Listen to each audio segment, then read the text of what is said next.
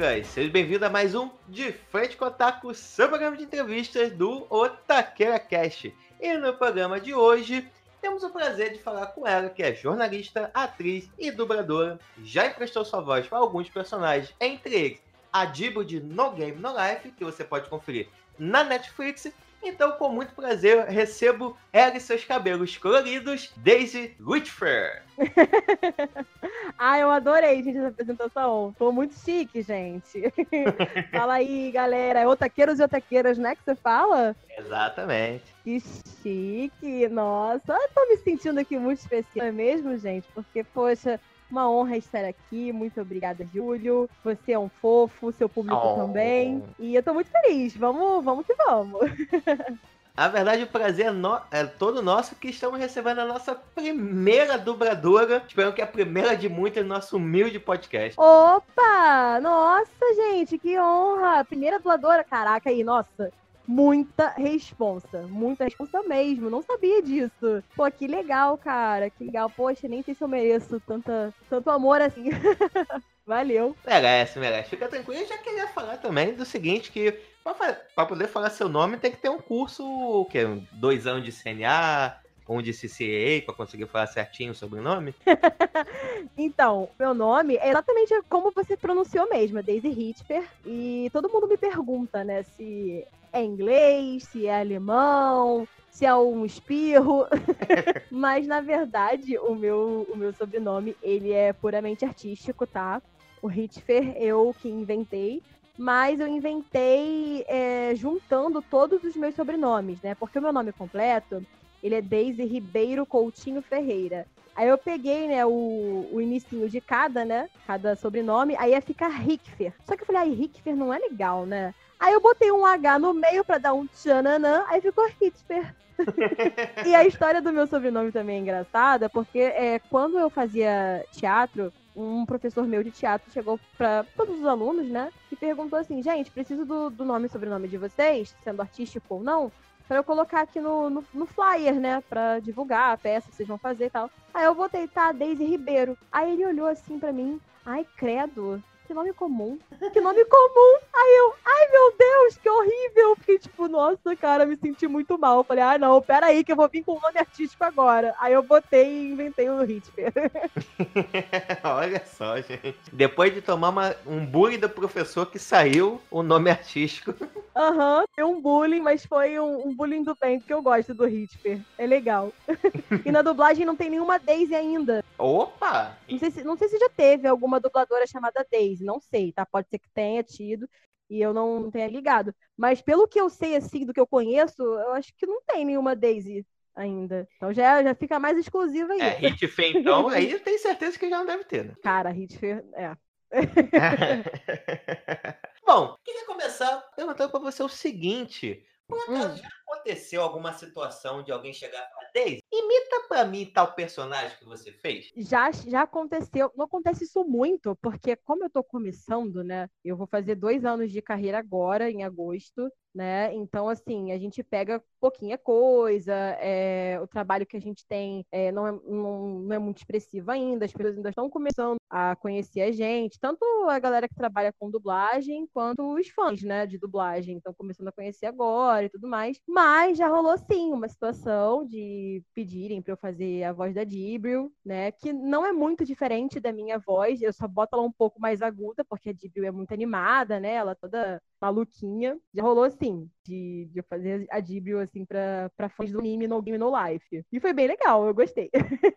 Mas eu já ouvi alguns dubladores falando que normalmente alguns ficam um pouco chateados quando usa a expressão imitar, que não é bem imitar o personagem. Como é que é isso? É, é, eu até ia pontuar isso que você falou também. É, geralmente, tipo, muita gente fala imitar, né? Ah, você imita quem? Não é você imita quem. Você, no caso, tá emprestando a sua voz, você tá emprestando a sua interpretação para um personagem. Então, assim, você não tá imitando o que você tá vendo em português, sabe? Você está criando a sua interpretação em um personagem que já existe, mas ainda assim você está criando. Então, não tem como você imitar. Você está dublando, está atuando. Realmente esse termo imitar é um pouco equivocado. Mas eu, eu vou te ser sincera, eu não, não julgo quem fala isso, né, fã que fale isso, porque a pessoa não está no dia a dia, né, da dublagem, ela não está no, no ambiente de trabalho, né, para usar todos os termos que a gente usa. Mas é claro que, tipo, é importante ela,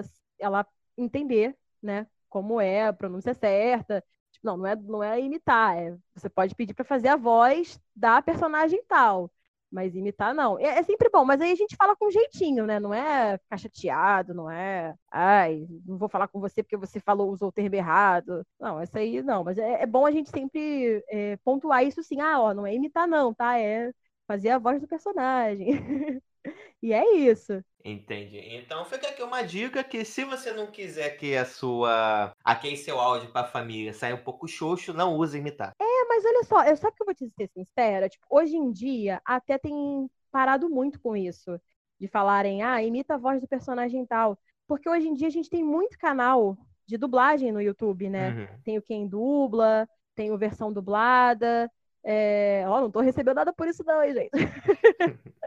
Mas são canais muito bons, né? E aí, é... feitos por dubladores, inclusive, né? O quem dubla principalmente. Então, ali, eles dão muitas dicas de como que é o dia a dia do dublador, como eles entrevistam vários dubladores que estão aí no mercado há muitos e muitos anos, vozes icônicas. Então você vai aprendendo ali e se educando, né, junto, e vai vendo que algumas coisas não são legais de serem ditas, né? É... Você vai se inteirando mesmo como é que é o ambiente de um dublador, como é que é o dia a dia, como eles se relacionam com o trabalho mesmo, né? E é uhum. isso, eu acho bem interessante. Bom, mas antes da gente partir mais para essa área de dublagem, conhecer um pouquinho a sua trajetória dentro dessa área, eu quero começar lá dos princípios, lá do princípio de que te perguntar qual a obra que despertou a sua nerdice ou a sua otaquice dentro de você, da pequena Daisy, antes mesmo do Hitfer existir. Qual foi essa obra que despertou você para esse universo? Então, a long time ago, in a galaxy far, far away.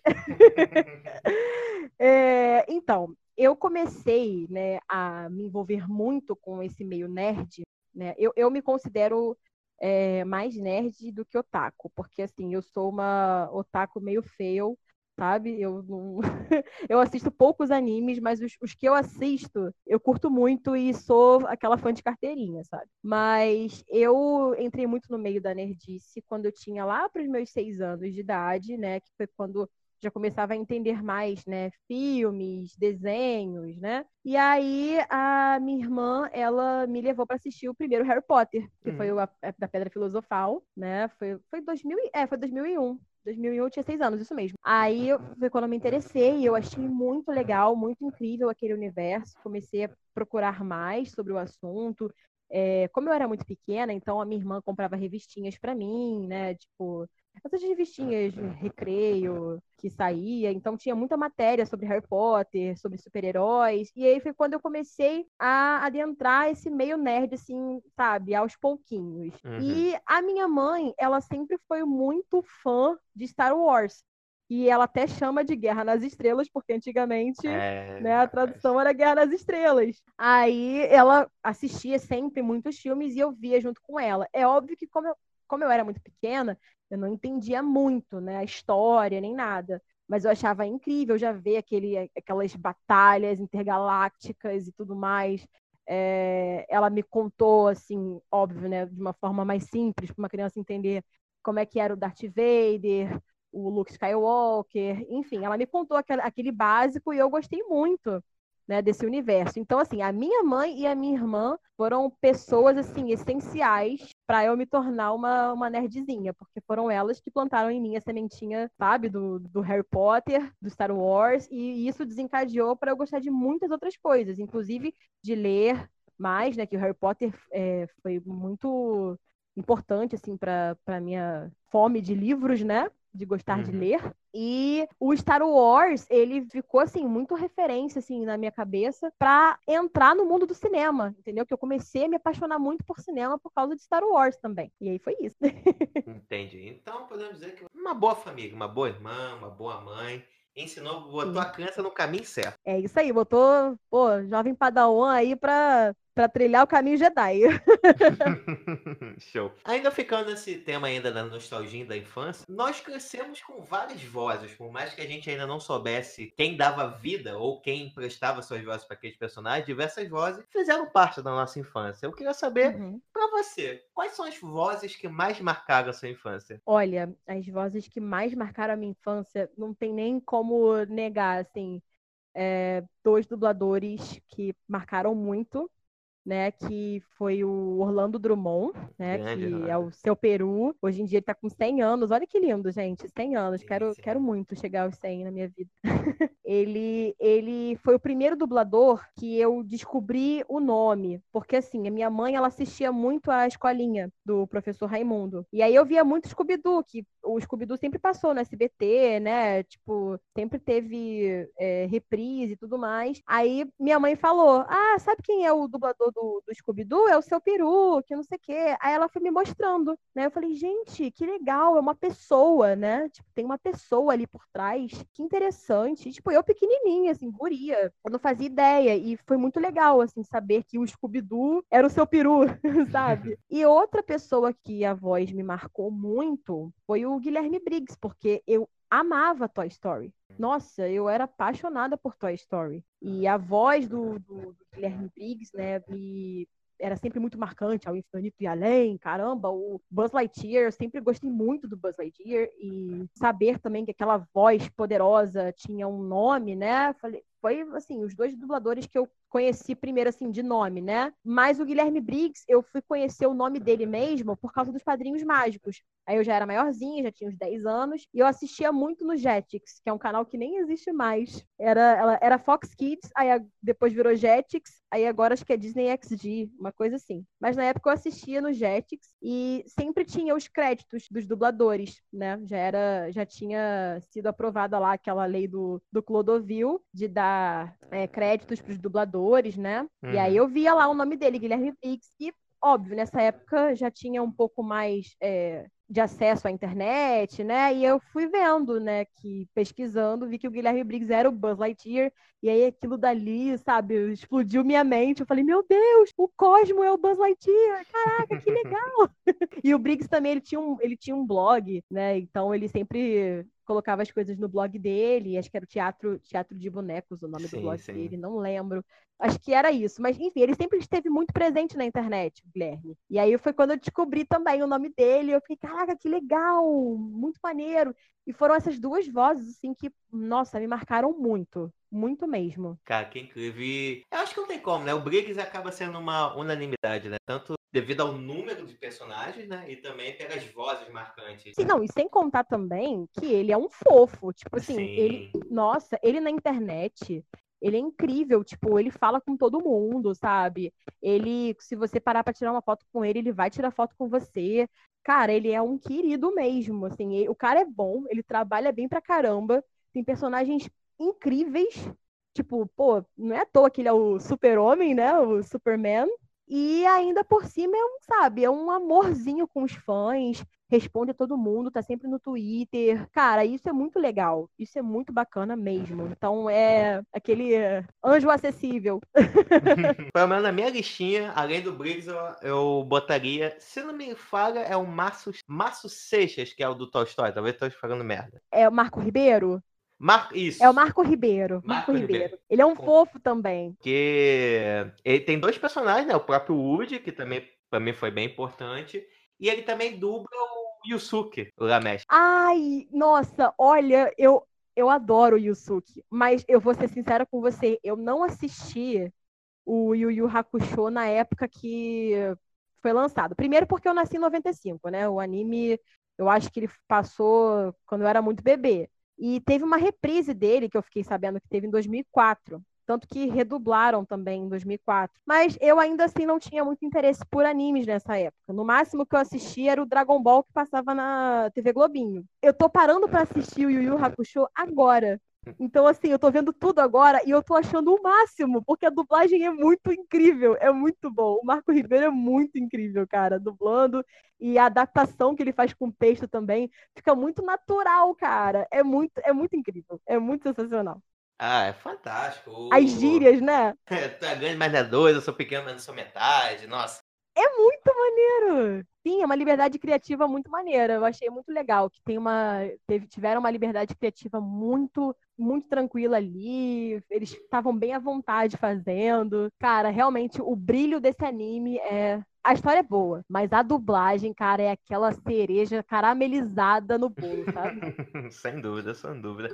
Mas e você acredita que tanto o Briggs quanto o Dumont, de certa forma, serviram como inspirações para você querer seguir na, na trajetória como dubladora? Olha que engraçado. Eu só sabia que eles eram dubladores, mas eu nunca me interessei de fato pela dublagem, porque eu não sabia como, como era esse processo, sabe? Nunca era falado, não, era, não tinha essa informação que a gente tem hoje, sabe? Tipo, uhum. ter canais de YouTube que falam sobre o assunto, ter fóruns de dublagem, sites de dublagem, não tinha muito isso, sabe?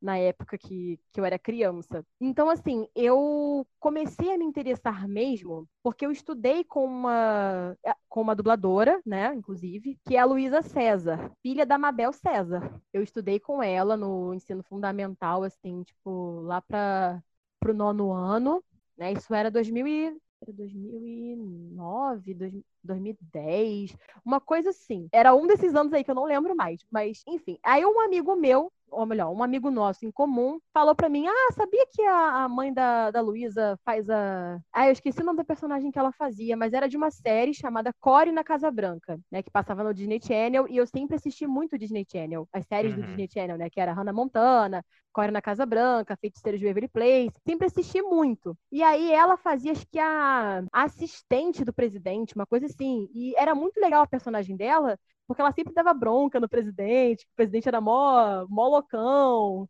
sabe? Presidente dos Estados Unidos, sabe? Era mó uhum. doidaço.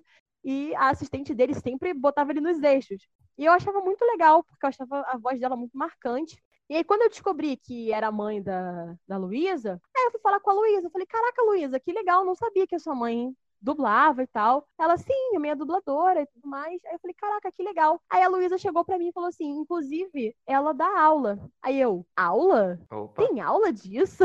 Conte-me mais sobre isso. É, conte mais, conte mais sobre isso. Como assim? Existe aula disso? Você estuda isso? Como funciona isso? Que me... como, como é esse mundo? Aí a Luísa conversou comigo, me explicou como é que era. E foi quando eu conheci a Mabel, né? Eu fui fazer curso com ela, minha primeira professora de dublagem. Na época eu não era nem atriz, né? Eu fui fazer mais porque era curiosa, queria saber como é que era. E, estando ali na, nas aulas da Mabel, conforme foi passando os meses, né? Porque o curso de dublagem, ele, ele é curso livre. Então, assim, você pode fazer sendo ator ou não. A diferença é que se você não for ator, você não pode trabalhar com aquilo, porque você uhum. precisa do DRT, que é o registro de ator mas você pode fazer. Então, eu fazia o curso, fui me apaixonando por aquilo dali, e eu, com 16 anos, tive um estalo na minha vida, que eu comecei a fazer o curso com a Mabel com 16 anos. Eu, com 16 anos, deu aquele estalo na minha vida, falei, é isso que eu quero com a minha vida. Eu gosto disso, sabe? Me encontrei. Que é muito louco. É muito louco. Eu, eu, me apaixonei mesmo, assim, real. Isso foi em 2011. Sinceramente, eu acho muito incrível quando eu consigo conversar com alguém que é, que é apaixonado naquilo que faz, cara. Porque realmente é um, é um sonho que se realiza, que eu acho que só quem vive consegue experimenta isso na pele e consegue entender um pouco a sensação de você poder viver, hum, vamos botar assim da sua arte, que na nosso último episódio nós dubla, é, entrevistamos uma cosplay, que é também, pô, é já uhum. 12 anos que faz cosplays, é, já tive, conversei com outras pessoas, o Stur, o Rafael Sturlat, o Caruso, pessoas que vivem da própria arte, sempre que eu ouço as pessoas contando, eu fico realmente fascinado, apaixonado por essas histórias. Eu acho muito incrível mesmo. Cara, é, é muito surreal, porque assim, a sensação de pertencimento, sabe? Que você se que você tem por você mesma, que você se encontrou, é, é muito única, sabe? E eu comecei a fazer aula de dublagem, né? Foi em 2011. E nesse período da minha vida, que eu tinha 16 anos, eu estava no segundo ano do ensino médio.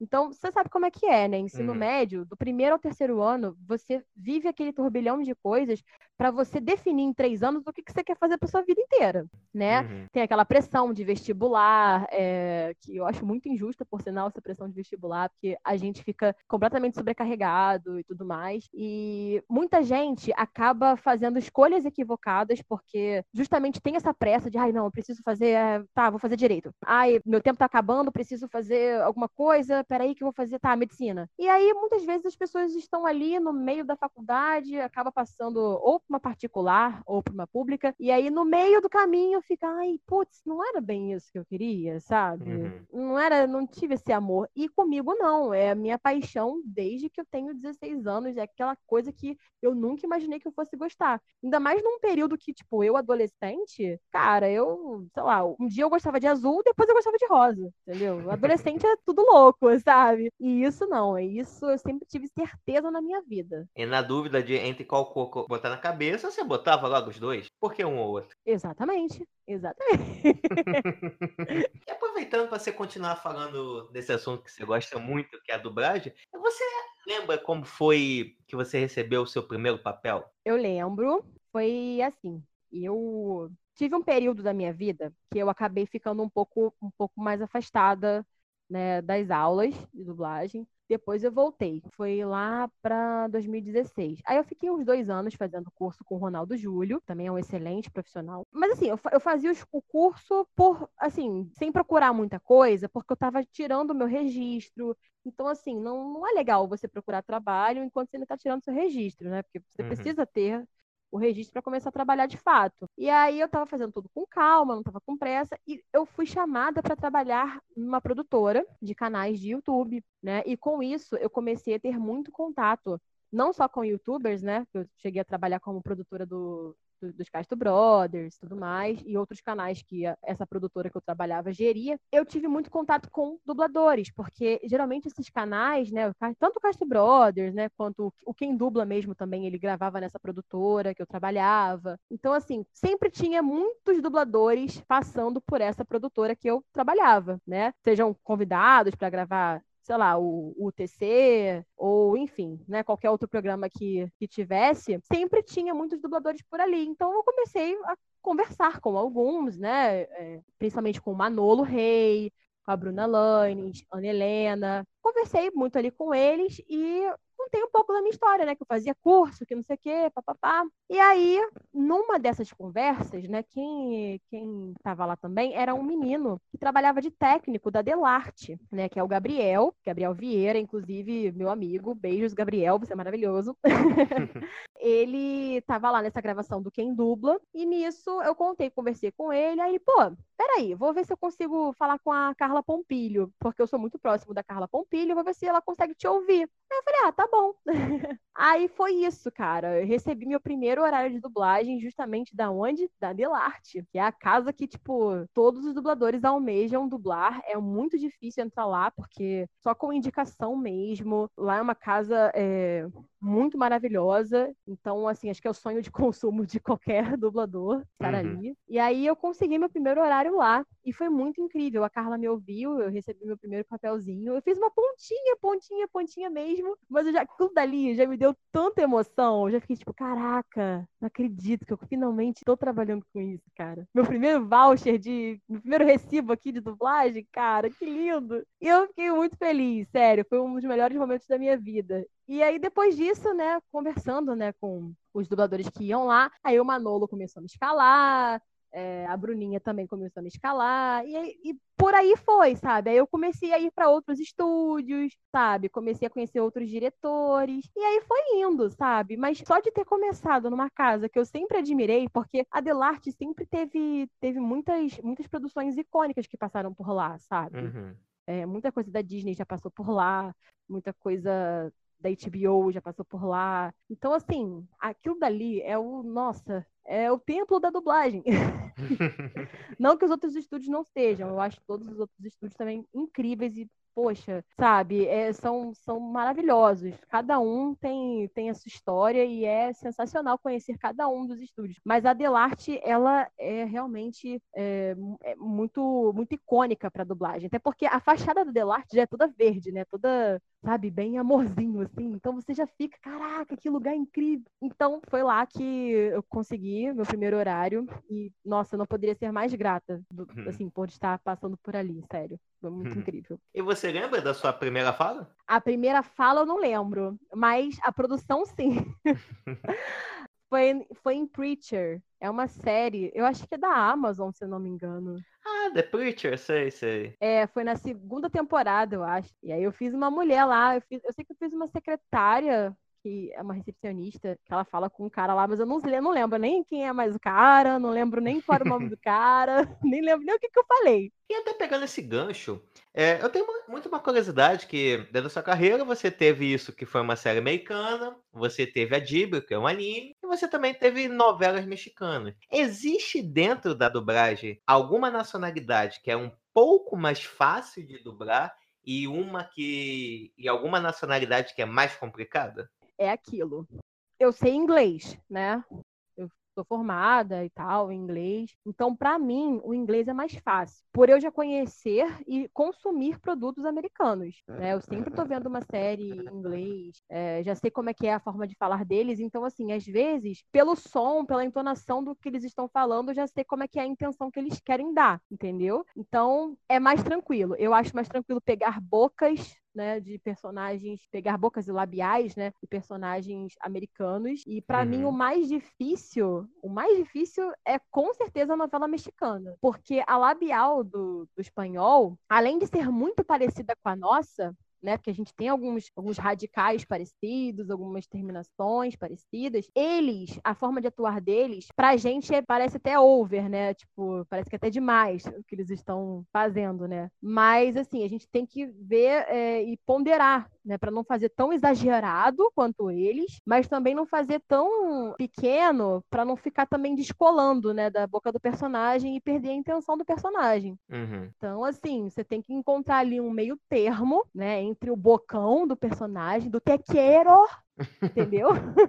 e para não falar também, para não falar, ah, te amo. Se você falar te amo numa boca de te quero, vai ficar muito estranho. Tem que, tem que acompanhar e encontrar um, um meio termo para que não fique também esquisito para quem está uhum. assistindo. Então, caraca, o espanhol é realmente uma aula mesmo. Você faz, você, pelo menos eu, eu faço, eu sofro um pouquinho.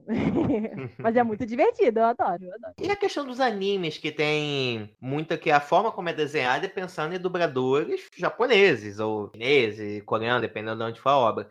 E só que é uma, uma linguagem totalmente diferente da nossa. É também complicado poder encaixar uma palavra que case mais certinho, ou por ser um desenho assim que originalmente não tem, não tem voz, né? É um pouco mais fácil. Então, o japonês, uma coisa que eu aprendi é, muito com a, Mabel, né? É que assim, a labial do anime, ela é muito tá, tá, tá, tá, tá, tá, tá sabe? Não tem uma... A, a boca não se movimenta é, de uma forma muito, muito grande, ou grande que eu digo assim, Hum, como é que eu posso me expressar melhor? Sabe, você, você não vê uma, uma formação de palavras com a boca sabe? Uhum. É uma coisa bem batida para pensar. A boca, tudo bem, eles gritam, né? Fazem lá aquelas coisas deles exageradas, mas é uma coisa mais batidinha. Tem um, tem um ritmo, né? Tem um ritmozinho de batida da boca dele. É, então, uhum. assim, isso seria mais tranquilo. Só que não é tão tranquilo assim, porque o japonês ele tem pausas completamente diferentes das nossas. Então, isso já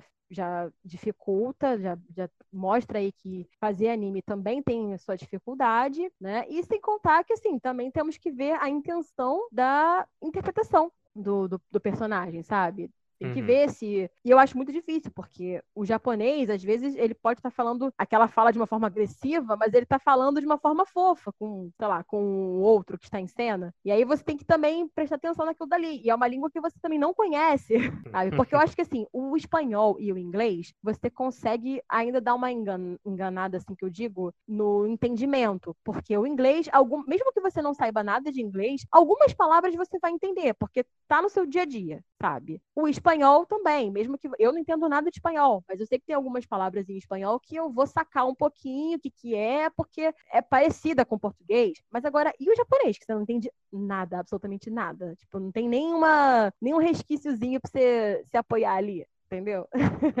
então, assim, a gente tem que, a gente tem essa dificuldade também. Né? Então, assim, é, ele tem uma facilidade de que a boca é mais ritmada, é mais batidinha, mas em compensação também as pausas são diferentes das nossas, é, a interpretação é diferente, né? Então, é, é isso. Acho que cada produção tem as suas dificuldades, sabe? E eu acho que é, essa é a graça da dublagem. Você, cada dia, você pega uma coisa que você não espera, sabe? É uma coisa diferente que você vai evoluindo e crescendo ali, sabe? Uhum. Naquela, naquela produção, na, na, sua carreira mesmo. Mas é muito gostoso dublar anime. É muito legal. Porque é sempre. A animação em si, né? Qualquer animação é muito, muito maneiro você fazer. Que você consegue criar muito ali. E eu, eu, eu, eu, gosto, eu gosto bastante de dublar anime.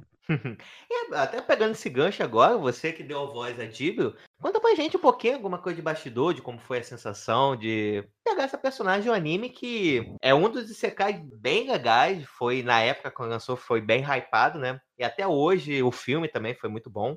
E até hoje se espera que uma segunda temporada saia, né? Ai, por favor, eu quero segunda temporada, eu quero. É muito bom, muito maneiro mesmo no Game No Life. Então, conta pra gente um pouquinho como é que foi esse processo de você dar vida a Dibro. Na verdade, foi, foi um teste, né? Como todos esses, esses personagens assim maiores de, das produções, geralmente eles mandam para teste para o cliente, para o cliente aprovar, né? E aí, enfim, foi aprovada para Dibrio, fiquei muito feliz. Só que eu fui aprovada pro, pro filme, né? Uhum. E aí no filme ela aparece um pouquinho só, não é não é muita coisa, né? Porque o filme tem uma outra, é uma outra história, tipo uma coisa bem antes do que acontece no anime mesmo. Então a, a participação da Dibrio é bem rápida, é mais para ferrar, né, a menina lá. Não vou dar muito spoiler porque tem gente que não assistiu, né? Verdade.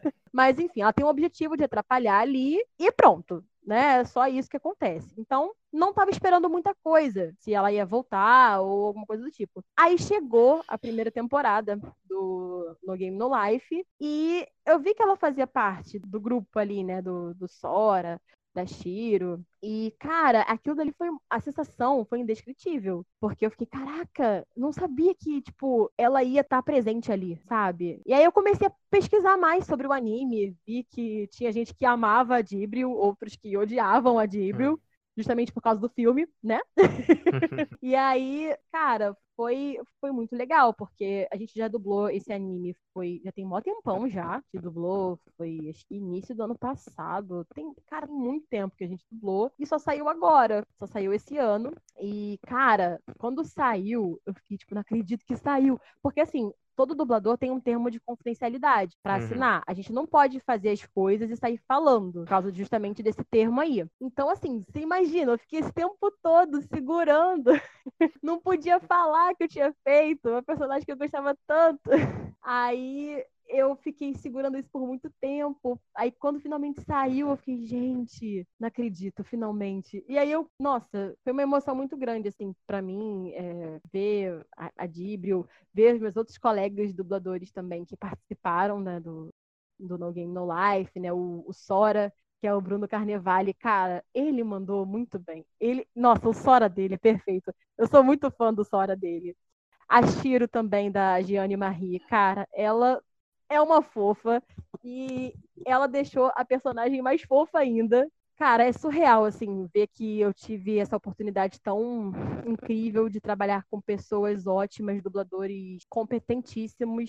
E, sério, é, foi uma das produções que eu mais vou guardar, assim, no meu coração, assim, para sempre. Porque, além de ter sido a primeira personagem grande que eu fiz na minha carreira, é, eu tenho um amor muito grande por ela, por todos os dubladores e equipe que participou do, no Game No Life. E ai, é só amorzinho, só amorzinho. Quero segunda temporada. Vem, por favor, por favor, saia. Sim, por favor. Show. E só uma pequena curiosidade, já que você citou esse termo de confidencialidade, mas só um pequeno spoilerzinho teremos novos animes com a sua voz por aí? Olha, até o momento eu não fiz nenhum anime. Então, assim, tô, tô querendo, tô querendo muito que ver alguma coisa de anime, porque eu amo muito fazer. Mas eu já participei de outros animes, né? Além do No Game No Life, eu participei do Akame ga Kill, tem a minha voz lá, como a. Acho que é Suzuka o nome dela, Suzuka, Suzaka. Não lembro. Não assisti ainda, tem que assistir o anime. Também tá muito incrível. O elenco tá afiadíssimo. E já participei também do Carole e Tuesday, que está na Netflix. Na verdade, todos os três estão na Netflix, né? O No Game No Life Uhum. tá na Netflix, o filme e o anime. A Kamiga Kill também estreou agora na Netflix. E o Carole Tuesday, eu participo, eu faço a Kate Kimura. Que é a assistente lá da, da vilãzinha. E foi um anime também muito lindo de fazer. Uma das minhas melhores amigas faz a protagonista, uma das protagonistas, no caso, né? Que é a Carole. Acho que é Carole? Acho que é Carole o nome dela. Enfim, esse anime eu também participo. Participo também, só que esse já não tá na Netflix, é o do Akashic Record. Então, assim, eu já, eu já tenho uma, uma listinha, assim, de, de animes no meu currículo que eu gostei muito de fazer. Então, vocês podem conferir esses animes também com a minha voz. Daisy, eu tenho uma percepção que durante um tempo, várias vozes ficaram marcadas na nossa infância, porém a gente não tinha um rosto, a gente só tinha a voz. E até mesmo como você comentou, não era um universo que era conhecido, as pessoas não, eh, não entendiam muito. Eu, por exemplo, quando Uhum. mais novo, acreditava de pé junto que o Jack Chan sabia falar português perfeitamente, até melhor do que eu. Aham, Ai, quando eu era criança eu era assim também. Eu ficava tipo, ai, nossa, que lindo. A Emma Watson fala português, a Hermione fala português. Exatamente. Então é um universo que não era muito conhecido. Porém, eu tenho a percepção que, muito graças aos eventos de animes que começaram a pipocar por aí, a dublagem começou a ficar mais conhecida pelo público em geral. Você começar, aquela voz que era tão marcante para sua infância, começou a ter um rosto por trás dela. E eu queria ver com você se você acha que sim, os eventos, tanto de animes quanto público nerd, foram fundamentais para que a dublagem tivesse esse boom, que a gente pudesse conhecer mais as pessoas que estavam por trás. Ah, sem dúvida, sem dúvida, porque os eventos, eles proporcionam que os fãs tenham contato direto com o dublador. Ele, ele vai estar ali no palco respondendo perguntas, você vai ver quem é aquela pessoa, né? E ouvir aquela pessoa falando naturalmente, né? Cara, é muito irado, é muito irado. Eu já fui apresentadora de evento de anime, inclusive já fui apresentadora do Rio Anime Club, aqui do Uhum. Rio de Janeiro, e eu super acredito que sim, é, o- os eventos de anime foram essenciais assim para fazer com que os dubladores começassem a, a ser valorizados, né? Uhum. Porque finalmente os profissionais foram tendo tendo seu espaço assim, né? Na, seu espaço que eu digo para o público, né? Para as pessoas conhecerem, saberem quem é, quem são eles, né? E isso também foi é, eu, eu acredito que foi muito importante para que os próprios dubladores começassem a pensar em, em se autodivulgar, sabe? Para os fãs mesmo, né? Criarem Uhum. canais de YouTube, é, perfis né? em Facebook, Orkut, enfim, participar de fóruns para justamente se aproximar mais dos fãs. Eu, sinceramente, o primeiro evento assim que eu fui, eu vi o Charles Emmanuel, né? E eu era muito fã, porque eu te falei, né? Sou fã de Harry Potter pra caramba.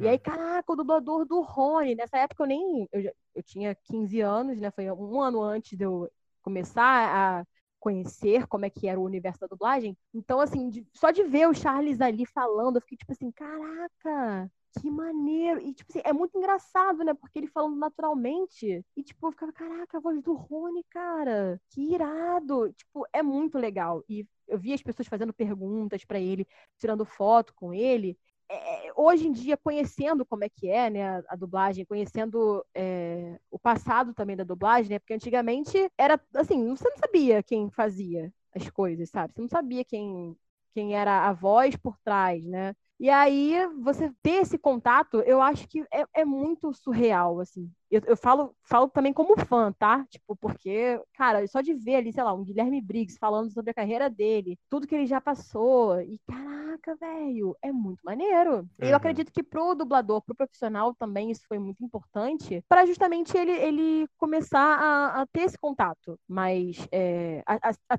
a ter esse valor, né? Ver que os fãs valorizam o trabalho deles, que eles não estão por debaixo dos panos, sabe? Que eles são pessoas, sim, muito importantes para nossa vida. Eles marcam é, nossa infância, nossa, sabe, nossa, nossos momentos felizes vendo, vendo filmes. Então, assim, é muito importante assim que os eventos tenham esse respeito, né, e, e mostrem esse valor para os profissionais, porque realmente eles merecem todo esse respeito. Né? É, é, surreal, assim. Eu fico muito feliz que eu tenha conseguido participar de eventos assim e ter, inclusive, apresentado eventos assim, como o Hack, uhum. porque eu ainda fico mais apaixonada ainda pela profissão que eu escolhi. E eu também queria ver com você a sua percepção do seguinte: vendo algumas entrevistas de alguns de alguns profissionais da dublagem que já estão já há algum tempo é, dentro desse mercado, eu percebo que às vezes uh, o dublador, a dubladora, não tinha a noção do tamanho do papel que estava fazendo. Tanto que há outros tempos, não tinha internet, não tinha como você pesquisar, muita coisa. Uhum. É, tinha uma distância muito grande, uma coisa que saiu dos Estados Unidos até chegar para o Brasil. Então existia essa diferença, porém, hoje eu percebo que isso muda um pouquinho, que dada o acesso à informação bem mais rápido, sinto que às vezes o dublador ou dubladora consegue, quando vai pegar um papel, já ter a noção do tipo, pô, esse personagem aqui é grande, tem uma grande comunidade, tem um fandom muito grande, então, pô, é uma responsa. E eu queria saber de você se você percebe isso, que a galera nova da sua geração entende, às vezes, já o tamanho do papel que tá pegando e até mesmo a galera já mais da antiga começou a ter essa percepção também. Porque às vezes, quando eu via do tipo, ah, é um job que eu fiz, nem lembro. Até mesmo você falou a questão da Dibble que dublou já há um ano e só agora que uhum. foi lançado. É normal ter, às vezes, esquecimento do tipo, ah, pô, eu, eu dublei esse personagem mesmo? É normal, mas eu queria ver com você. Você percebe que essa visão em relação ao personagem, o tamanho dele, a representação pros fãs, tá mudando? Eu acho que sim, porque parando para pensar, o mercado da dublagem, ele é muito, vou até usar a, a expressão que a Mabel usa, né? Que é tipo, embrulhe manda, embrulhe manda. Porque é muita produção chegando o tempo todo. Uhum. E você tem um tempo curto para você fazer aquilo dali. Não dá para você, tipo, ah, levar para casa e estudar o que você vai fazer, fazer um, sabe, uma pesquisa daquele personagem para você. Então, assim, é, é muito embrulhimanda. Então, cara, antigamente as pessoas faziam personagens, bom, eu acho, né? As pessoas faziam personagens assim grandes, mas aí já tinha que, ok, pulou pra próxima novela, que não sei o quê. Então, assim, era muita coisa ao mesmo tempo que as pessoas pegavam, sabe? Hoje peguei um filme, aí amanhã pego uma novela, e depois pegou uma série, que não sei o quê. Então, assim, realmente hoje, como a gente tem mais é, essa aproximação tanto dos fãs, né, quanto também de informação, porque os veículos, né, entretenimento hoje em dia tem muita força. Tipo, Omelete, né, o seu podcast. Estamos caminhando, mas obrigado. Ah, mas é, olha só, é um veículo de informação, você sim, fala sim. sobre pro produções, você fala sobre produtos da cultura pop. Então, assim, hoje em dia se tem mais essa, essa relação né, do fã com o produto que ele está assistindo, tanto que o fã é tão importante que o fã faz as coisas acontecerem.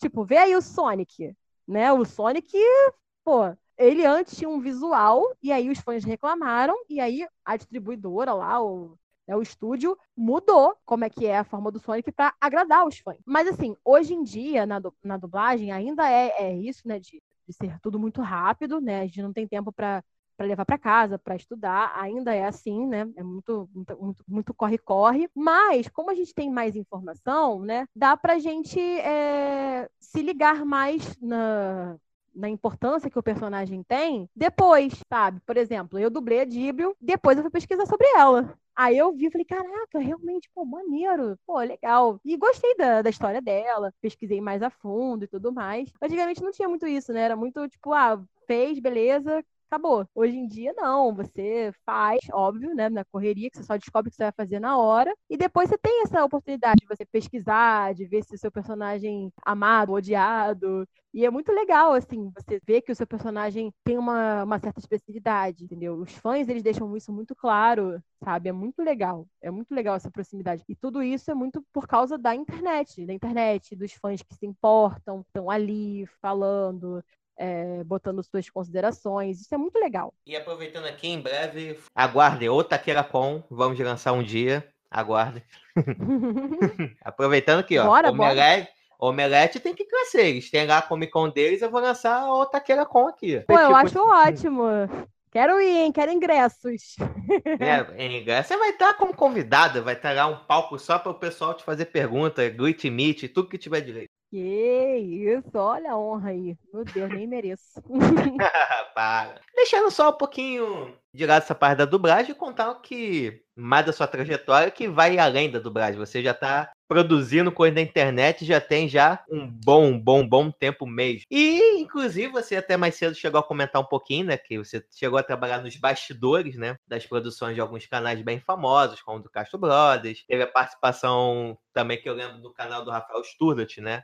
O de quem a vez. E também teve como eu descobri que você trabalhava com isso no Queimando a Língua do Jovem Nerd. E até foi uma história engraçada que, se não me, não me falha a memória, foi na participação do Rex, que em algum momento a câmera passou assim e você tava lá e eu, cara, eu conheço esse cabelo colorido de algum lugar. eu apareço no vídeo? Aparece. Nossa, eu não... caraca, eu não lembro disso. Bem rapidinho, mas aparece. Que tanto que eu fui vendo na participação, né, de quem produz por trás quem ajudou na, na organização da, do cenário, essas coisas, né? Aparece a Daisy. Eu falei, porra, a Daisy tá trabalhando.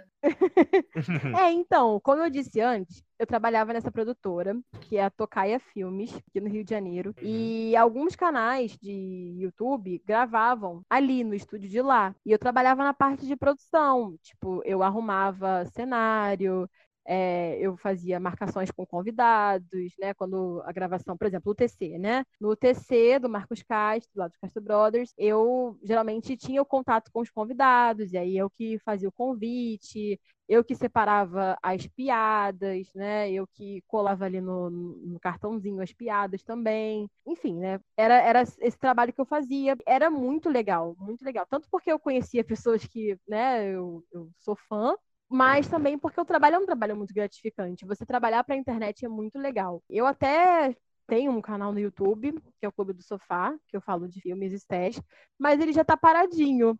Assim, já tem bastante tempo que ele está paradinho, porque eu comecei a me dedicar mais, né, no trabalho de, de produção, também comecei a me dedicar mais na dublagem. E eu não sabia que, tipo, eu tinha aparecido no, no, no Queimando a Língua do Jovem Nerd, mas o Sr. K, né, o Dave e o Alexandre, eles alugavam lá o espaço, né, porque o, o Alexandre e o Dave, eles moram em Curitiba.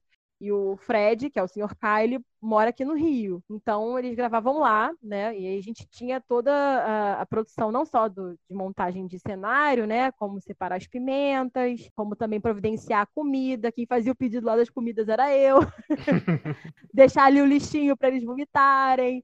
Então, e... assim, é, não, tem, tem, tem que ter, porque, uhum. pô, tem, nem todo mundo aguenta aquela pimenta, né? E aí, tipo, era muito legal fazer isso. Trabalhar nos bastidores é muito legal, porque você vê é, o quanto de gente tem por trás, né? Tipo, quem tá por trás da câmera. Tem três câmeras que, que gravavam lá, né? Três operadores de câmera, uma produtora, uma supervisora.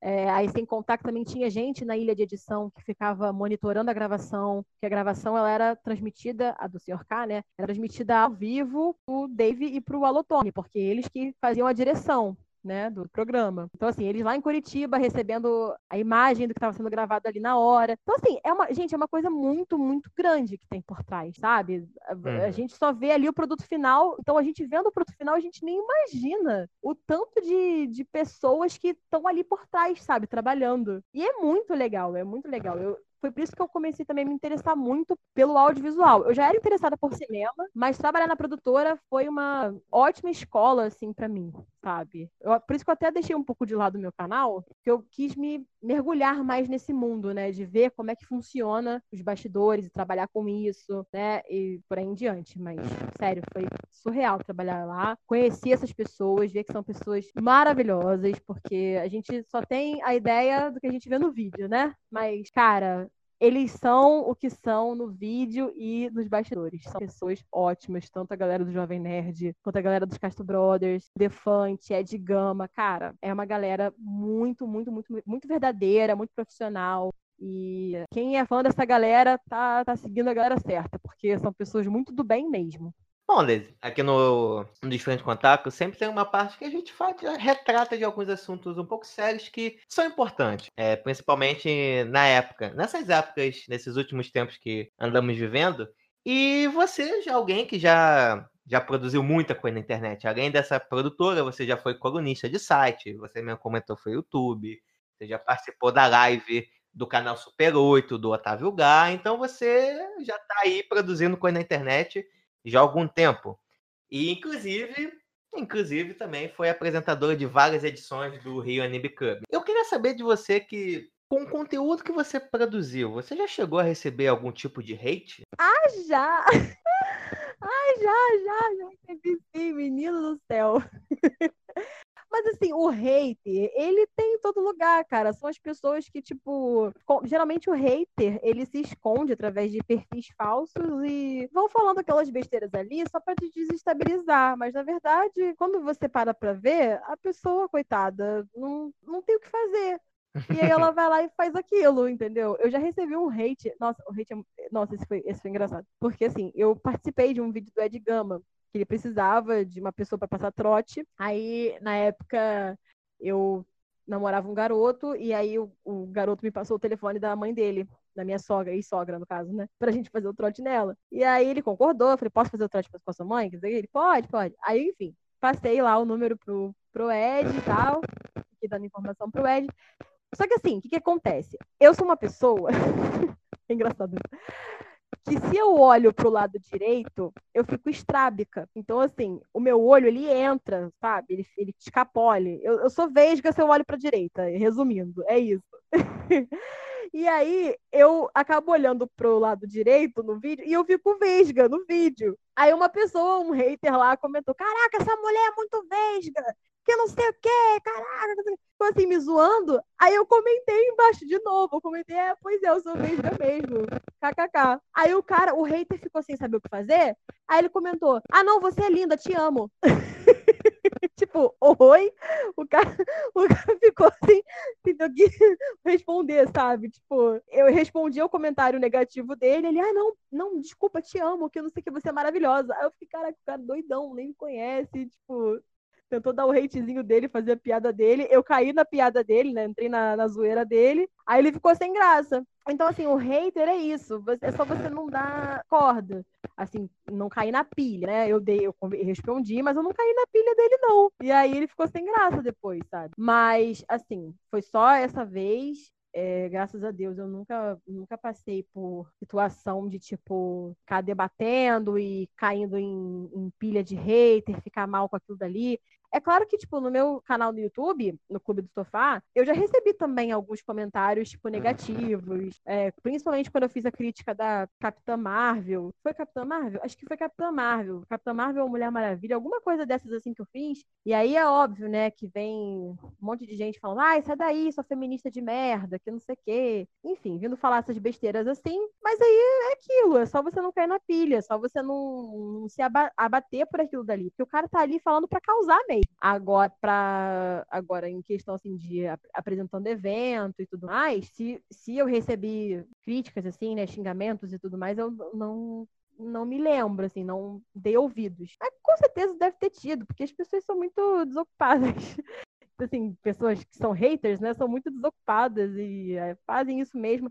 Mas eu sempre tento pensar no lado positivo, sabe? É, não vai ser um comentário, sabe, chato, um comentário besta que vai acabar com o meu dia, sabe? Tem tantas outras pessoas que estão ali do meu lado, assistindo o meu conteúdo, estão junto ali comigo, é, me fazendo críticas construtivas. Então, assim, são para essas pessoas que a gente tem que dar toda a atenção. Para o resto, a gente, a gente. Ah, tá bom, querido, fala aí. E, Deise, já estamos caminhando já para o fim, mas antes das três últimas, nossa saideira, eu queria ver com você se, se você pudesse escolher um personagem para dublar, qual seria e por quê? Ai, tem uma personagem que eu amo muito. Ainda não tem nada dela ainda, eu acho. Eu acho que só saiu um jogo em que ela participa. Porque eu assisto muita coisa dela, assim, assisto, ó. Eu, eu procuro muita coisa a respeito dela e eu me apaixonei por ela. Que é a Kamala Khan. É a Miss Marvel.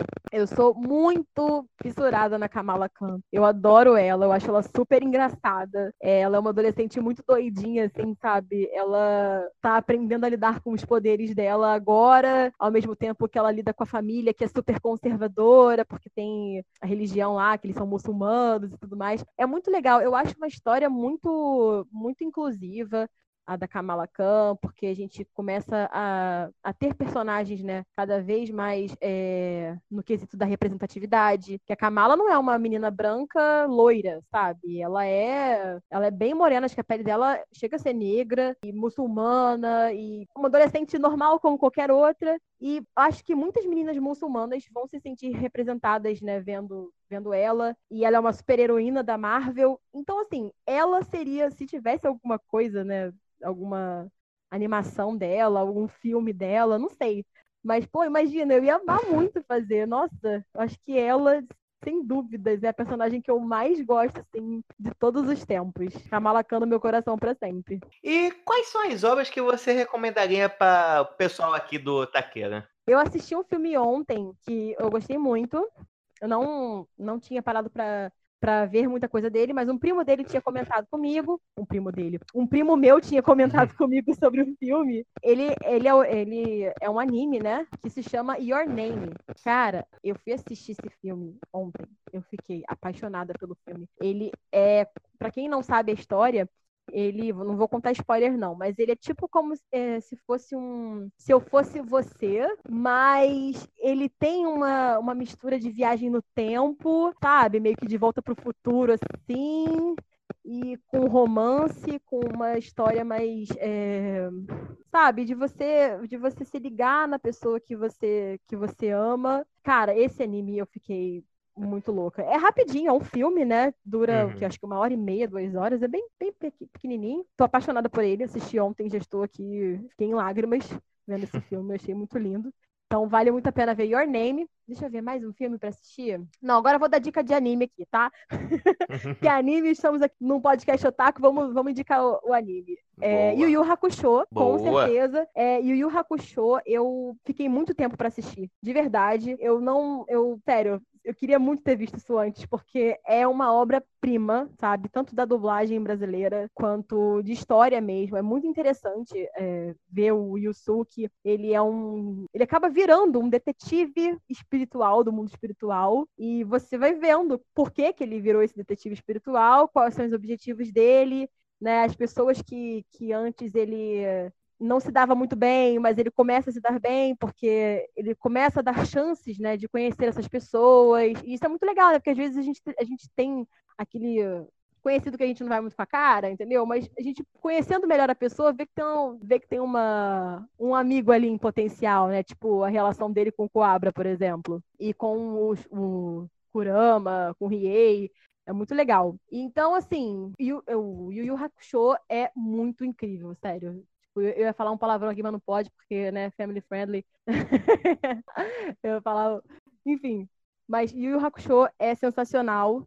Assistam, porque é muito engraçado, é muito divertido. E, cara, comédia. Eu adoro coisa de comédia. Adoro coisa de comédia. E o Hakusho, ele tem ação, tem comédia, tem romance também para quem gosta. É uma história de amizade muito bacana. E em terceiro lugar, é um filme também recente que lançou na Netflix, né, que se chama O Poço ele é um filme muito interessante, porque ele até tem uma temática simples, né? Ele é sobre um cara que ele vai parar num lugar assim esquisito, né? Tipo, que é chamado o Poço, né? E esse poço ele tem vários andares, vários níveis. E esses, nesses níveis vão vai passando tipo um elevador com comida. Só que assim, a comida ela fica cheia no primeiro andar. E conforme vai descendo, claro que a galera que vai comendo vai vai acabando a comida. E aí assim, é um é um filme muito incrível porque porque ele critica muito a sociedade capitalista, ele critica muito as relações interpessoais, as pessoas que têm interesse só no seu próprio umbigo, não pensam no coletivo. É um filme assim muito, muito reflexivo para você pensar mesmo, né, sobre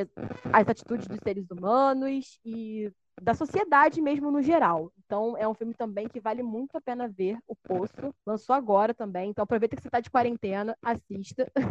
e só uma quarta indicação? Posso? Você me permite fazer uma quarta indicação? Aqui você que manda, fica à vontade. quarta indicação aí, gente, No Game No Life. Pronto, joguei o microfone. Assista No Game No Life, sério, é um anime muito legal, é muito divertido. Eu amei fazer a Dibril. Eu, sério, foi uma experiência que eu acho que eu nunca vou ter outra igual. O elenco tá muito bom, as piadas também estão muito boas desse anime, muito bem adaptadas. É um anime divertido, é um anime que, assim, ele, ele tem umas coisas, ele tem, ele tem várias, várias vertentes, né? Ele tem ele, assuntos de comédia, ele também tem a questão da, da relação familiar entre os irmãos Shiro e Sora, e fala também sobre amizade, fala sobre situações é, constrangedoras das nossas vidas. Então, assim, cara, é um anime muito completo. Eu gosto muito. Então assista também. Queria muito que vocês me, me dessem um feedback a respeito da minha dublagem, porque eu tô começando, tenho só dois anos de carreira. Então é, eu acho muito legal que quanto mais as pessoas forem assistindo esse anime e me dando feedback, né, sobre o que eu posso melhorar, né, eu já vou ficando muito feliz, porque eu vou vendo, ah, nisso aqui eu tô errando, nisso aqui eu tô acertando.